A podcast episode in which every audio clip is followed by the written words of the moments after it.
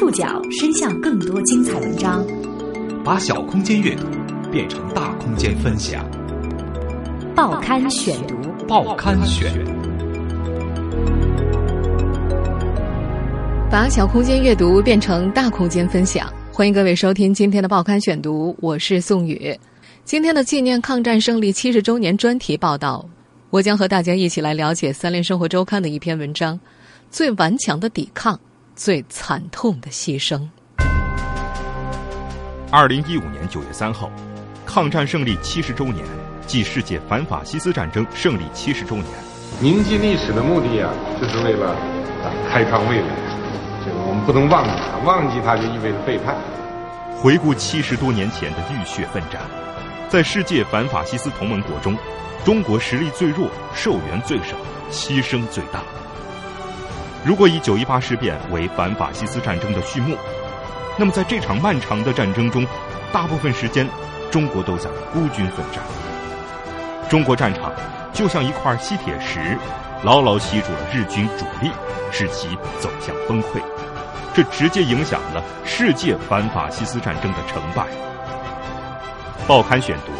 纪念抗战胜利七十周年专题报道，今天为您讲述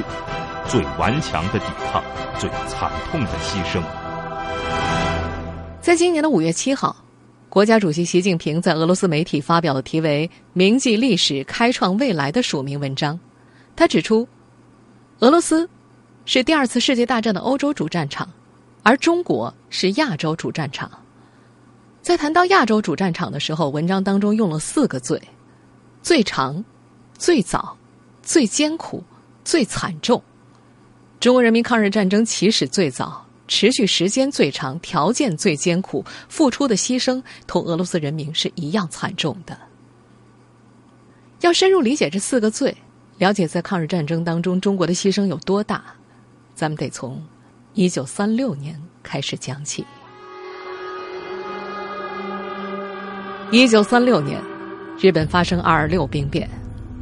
随后，日本陆海军省拟定基本国策，并在五项会议上通过。这个基本国策成为二战期间日本军国主义侵略扩张的路线图。日本认为，北方的苏联和南方的太平洋是其扩张的两个方向，即北进和南进战略，从而称霸世界。实现这两个战略的枢纽就是中国，只有控制了中国，获取了中国的资源，以中国为基地，才能实现他们北进和南进的计划。根据日本陆海军省所拟定的所谓基本国策，陆军强烈要求，为了获得国防资源和扩充交通设备，以备对苏作战，应尽力以华北五省自治，是日本准备大规模战争的一个重要环节。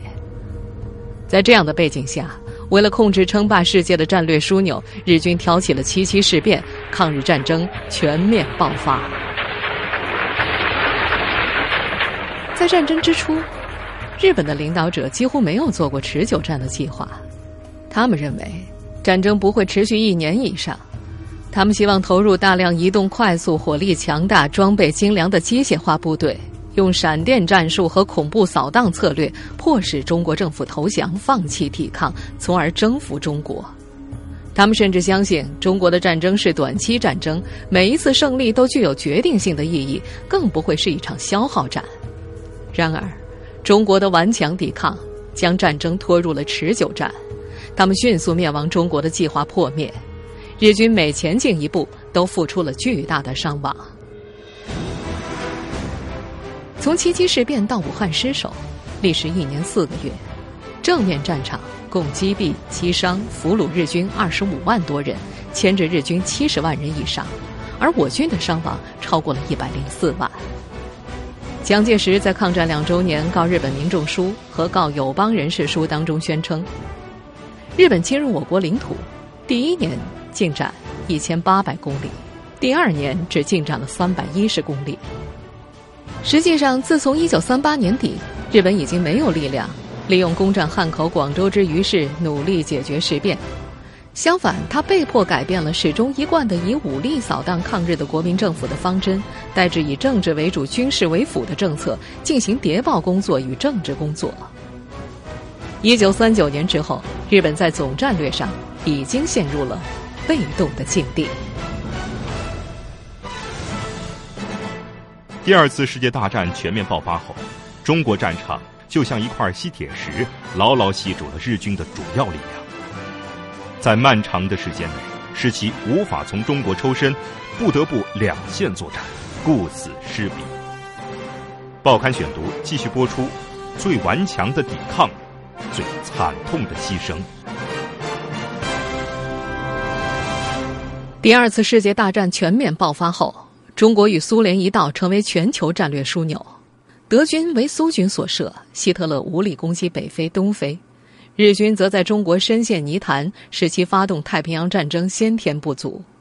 中国国际问题研究院常务副院长阮宗泽：日本法西斯和德国法西斯，他们曾经有一个试图要想联手来进行战略联合，因为德国在主要在欧洲，那么日本要去跟他进行这个汇合。来这个攻击，可以说中由于中国牵制了他大量的这个兵力，那么让他们这种其实这种联手并没有得逞。日本的既定国策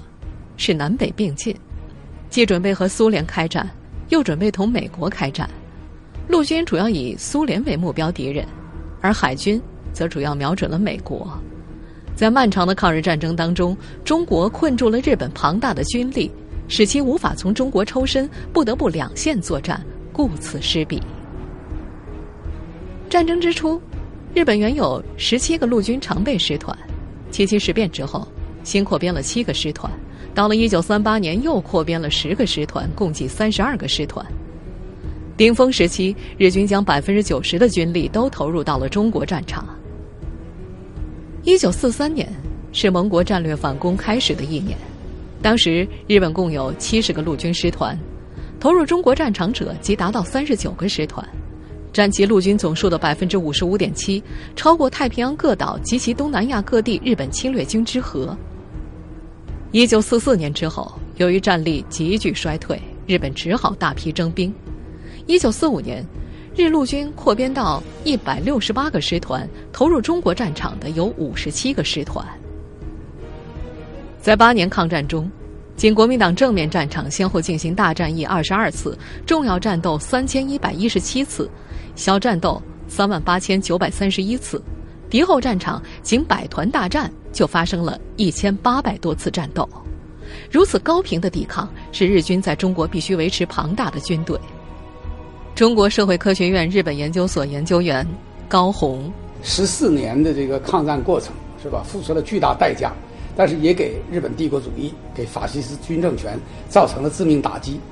有一个非常清晰的事实是，一直到这个日军战败投降，啊，中国战场上仍然盘踞着一百万啊日军。也就是说，我们有效的钳制和消耗和打击了啊日本帝国主义。所以，我们这个中国战区是世界反法西斯战争的主战场之一。呃，我们做出了重大的贡献，当然也有我们惨痛的牺牲。尽管日本向中国投入了庞大的军队，但仍然无法发挥规模优势，仿佛一把沙子撒进了麦田里。根据日本官方统计，一九四零年底，华北九个师团及旅团共二十五万人，兵力密度是每平方公里零点三六人。以十二军为例，在每隔十八公里的一个据点上驻有二十个人，一共分驻八百多个据点。华中八个师团和两个旅团共二十一点八万人，每平方公里零点九一人。由日本防卫厅战史室所编写的《华北治安》当中有这样的文字：实际上，势力所及只限于重要城市周围及狭窄铁路沿线地区，仅是点和线，其他大部分是匪占地区。而在日本的占领区，也只有百分之十的区域属于其能控制的治安区。由于中国的持续抵抗、敌后游击和根据地的快速发展，日本对沦陷区的控制十分有限。这种点线式的占领无法达到开发和获得日本国内扩大生产所需重要资源的目的，更不可能把占领区变成更大的军事冒险的战略基地。在漫长的十四年抗战中，中国战区全面牵制日军。在军事专家张召忠看来，没有中国的牺牲，就没有二战最后的胜利。你不能跟小孩吃饭似的，就记住最后吃一冰激凌。你没有前面的战争的积累，对日本整个对日本帝国主义整个的呃侵略扩张的一种这种消耗，那么最后美国它不可能就是取得这样的一个最后的成果。时任美国总统罗斯福在同他儿子谈话时说：“假如没有中国抗战，假如中国被打塌，你想一想，会有多少师的日本兵可以调到其他方面来作战？他们马上可以打下澳大利亚。”打下印度，他们可以毫不费力地把这些地方打下来。他们并且一直冲向中东，和德国配合起来举行一个大规模的夹击，在近东会师，吞并埃及，阻断一切交通线。中国抗战使日本侵略扩张战略胎死腹中，直接影响了世界反法西斯战争的成败。在二战时，世界反法西斯同盟国四巨头中，中国的国力最羸弱，接受的外援也最少。事实上，中国打了一场与其战略地位不对等的战争，而中国人正是以巨大的牺牲为代价来弥补了实力的差距。报刊选读继续播出：最顽强的抵抗，最惨痛的牺牲。蒋介石的军事顾问、德国人冯萨克特将军曾经特别向蒋介石强调，高度发达的国防工业。对维持一支现代化军队是必不可少的，但是中国的基础工业太落后，不足以提升国防建设和军队质量。直到一九三五年，为了发展重工业，才建立国家资源委员会。一九三六年，资源委员会开始一项发展工业的三年计划，但是直到抗日战争全面开始之后，资金仍然严重不足。抗日战争全面爆发的一九三七年，国民政府的国防工业仍然停留在草创阶段，军队继续大量依赖外国武器装备。中国兵工厂虽然能够生产大量的步枪和机枪，但是几乎所有的重武器以及载重汽车、石油和无线电设备依然依赖进口。七七事变之前，大约有三十万中国军队接受了德式训练，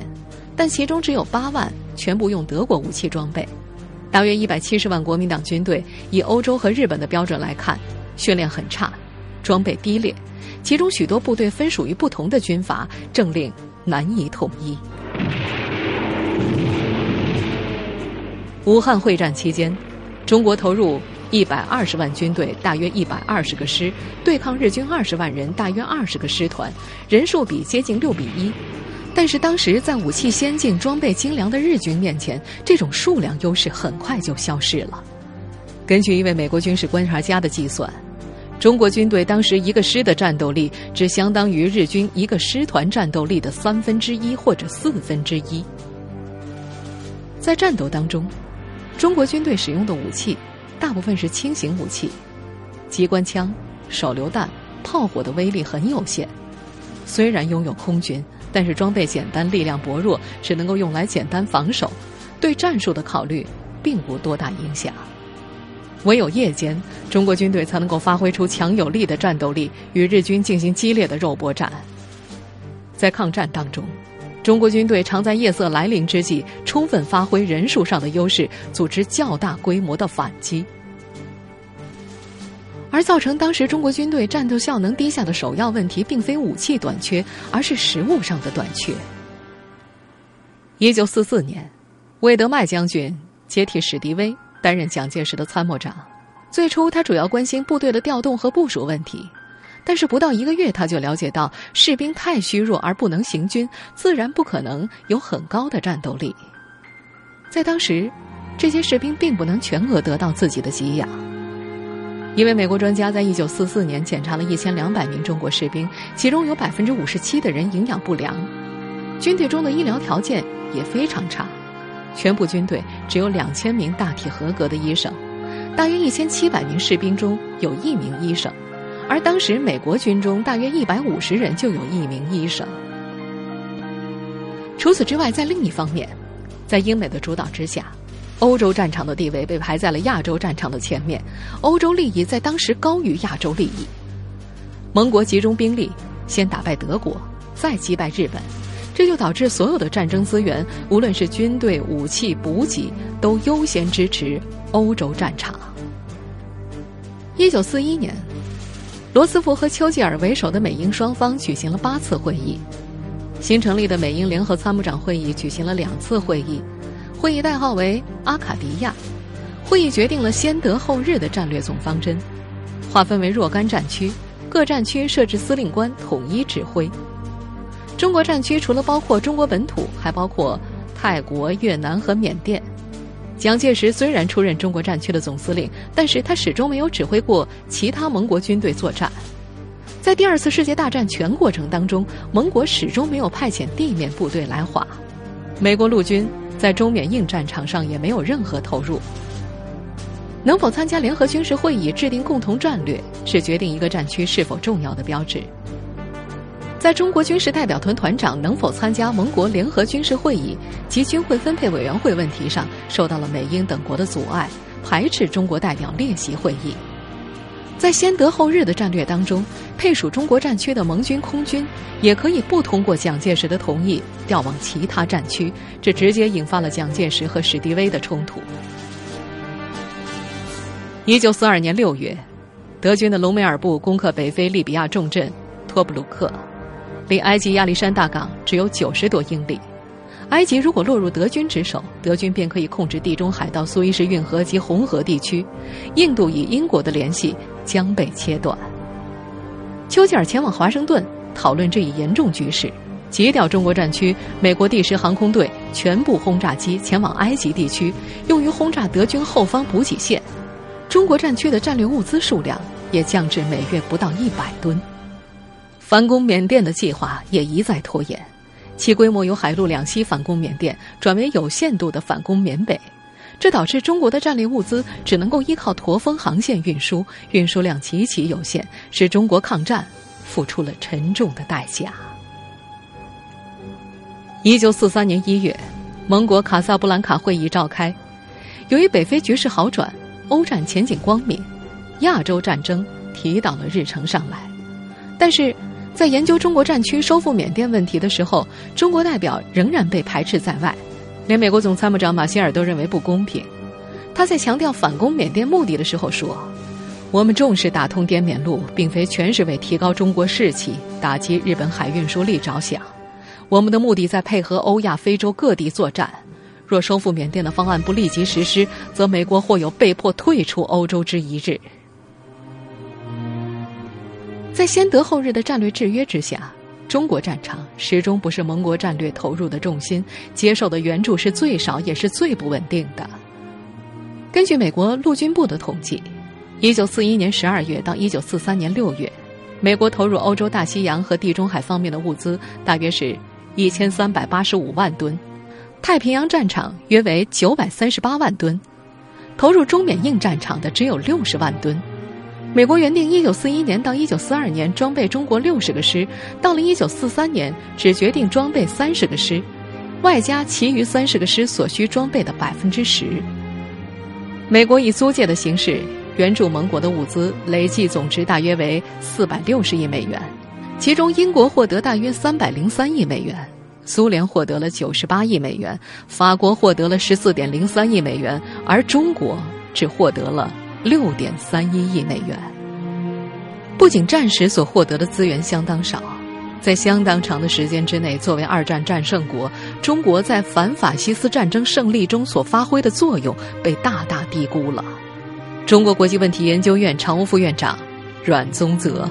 虽然我们中国做出了这么大的一个牺牲和努力，付出这么沉重的代价，但是国际社会却没有给中国的这样一种历史地位给予它客观公正的一些评价。但是，也就是最近以来，我们看到有了一些变化。你比如说，今年初联大这个通过决议，第一次提到了亚洲战场。第一次提到亚洲战场，就意味着肯定了中国作为东方主战场的这样一个历史地位。而最近呢，也有一些这个作家，比如像英国一些作家写写写了这个著作，叫《被遗忘的战争》，他们在也是在尽量呈现当年中国怎么。和这个日本帝国主义进行这个英勇斗争的这样一种场合。所以可以讲，如果没有中国的参与和中国的这样一种牵制，很可能这个二战的发生和它的最后的这个结局可能是不一样的。为了争取反法西斯战争的胜利，在万元甚少的情况下，中国做出了巨大的民族牺牲。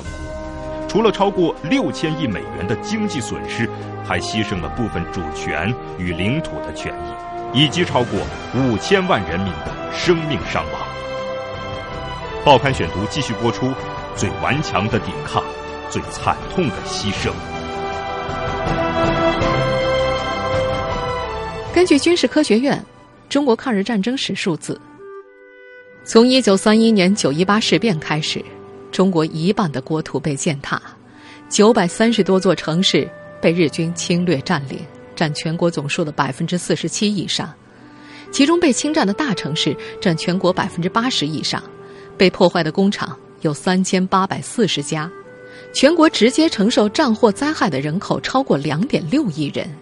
直接经济损失一千亿美元以上，间接损失五千亿美元。除此以外。为了反法西斯战争的整体利益，当美英请求苏军出兵东北对日作战的时候，中国又牺牲了部分主权，换取了盟国的整体利益，加快了战争的结束。太平洋战争开始之后，美国多次请求苏军对日作战，以减轻自身的压力。一九四五年二月的雅尔塔会议上，罗斯福与丘吉尔共同向斯大林提出了苏联出兵东北，消灭日本关东军的请求。斯大林则开出了条件，即恢复1904年到1905年日俄战争中失去的中国东北的侵略特权，包括旅顺口作为苏联海军基地，长春铁路，也就是中东铁路，中苏共有共赢，大连要作为开放性的商港，苏联对其拥有优越地位，外蒙古保持现状，也就是从中国独立出去。罗斯福与丘吉尔同意了斯大林的要求，三巨头很快达成协议，这就是人们所熟知的雅尔塔协定。但是，由于苏联要求出兵的条件都是属于中国主权，在战后应该归还中国，而苏联在中国国土作战必须要征得中国政府的同意，否则出兵无法律依据。于是，在罗斯福的撮合之下，中苏开始了艰苦的谈判，直到美国投出原子弹。苏联出兵前夕，一些原则问题才被确定下来，直到日本宣布投降的前一天，条约才完成了签字。斯大林的要求被一一写入中苏友好同盟条约和有关协定，条约有效期三十年。此外，还有未写入条约和协定的要求。比如，中国东北不允许出现对苏联不友好的地方政权，东北必须与苏联实行垄断性的合作。就这样，依据中苏条约，苏联于一九四五年八月九号对日宣战。事实上，中国是以自己的领土主权为代价，做出了巨大的牺牲，才换取了苏联的出兵。中国还承担了苏联红军在东北作战和驻扎期间的军费。苏军除了将东北机器设备拆运一空之外，还发放军用券，用于支付其在东北的费用。苏军撤走之后，苏联政府让中国将军用券收回，然后再向日本索赔。中国没有索要日本的战争赔款，也就没有找日军兑付军用券。美国是苏联出兵提议的始作俑者，同时也是重要的受益者。避免了自身的伤亡，但是苏联出兵的全部代价则都由中国承担了，这其中包含了主权与领土的权益。而在整个抗日战争当中，中国所遭受的最大损失，则是人民的生命伤亡。根据有关学者统计，一九三七年到一九四五年间，中国有案可查的人口损失超过两千三百六十二万，其中直接人口死亡高达两千零六十二万。其中绝大部分是直接战死的中国士兵，以及被侵华日军迫害致死的平民百姓。战争直接造成受伤人口一千六百万，失踪与被俘人口至少五百三十五万。综合下来，八年期间，中国人口死亡、受伤与失踪的人口共达四千五百万人以上。如果结合1953年第一次人口普查资料，对抗战时期实际保有人口数量估计，在考虑自然灾害、瘟疫疾病等因素，抗战时期中国人口总体损失超过五千万，这超过了当时人口的十分之一。在战争之中，国民党军队死亡超过一百八十五万，总伤亡超过四百一十七万人；中国共产党的军队死亡超过二十二万，总伤亡超过六十一万人。兵役壮丁死亡三百五十五万人以上，总伤亡九百四十七万人。他们的生命应该被永远的铭记和缅怀。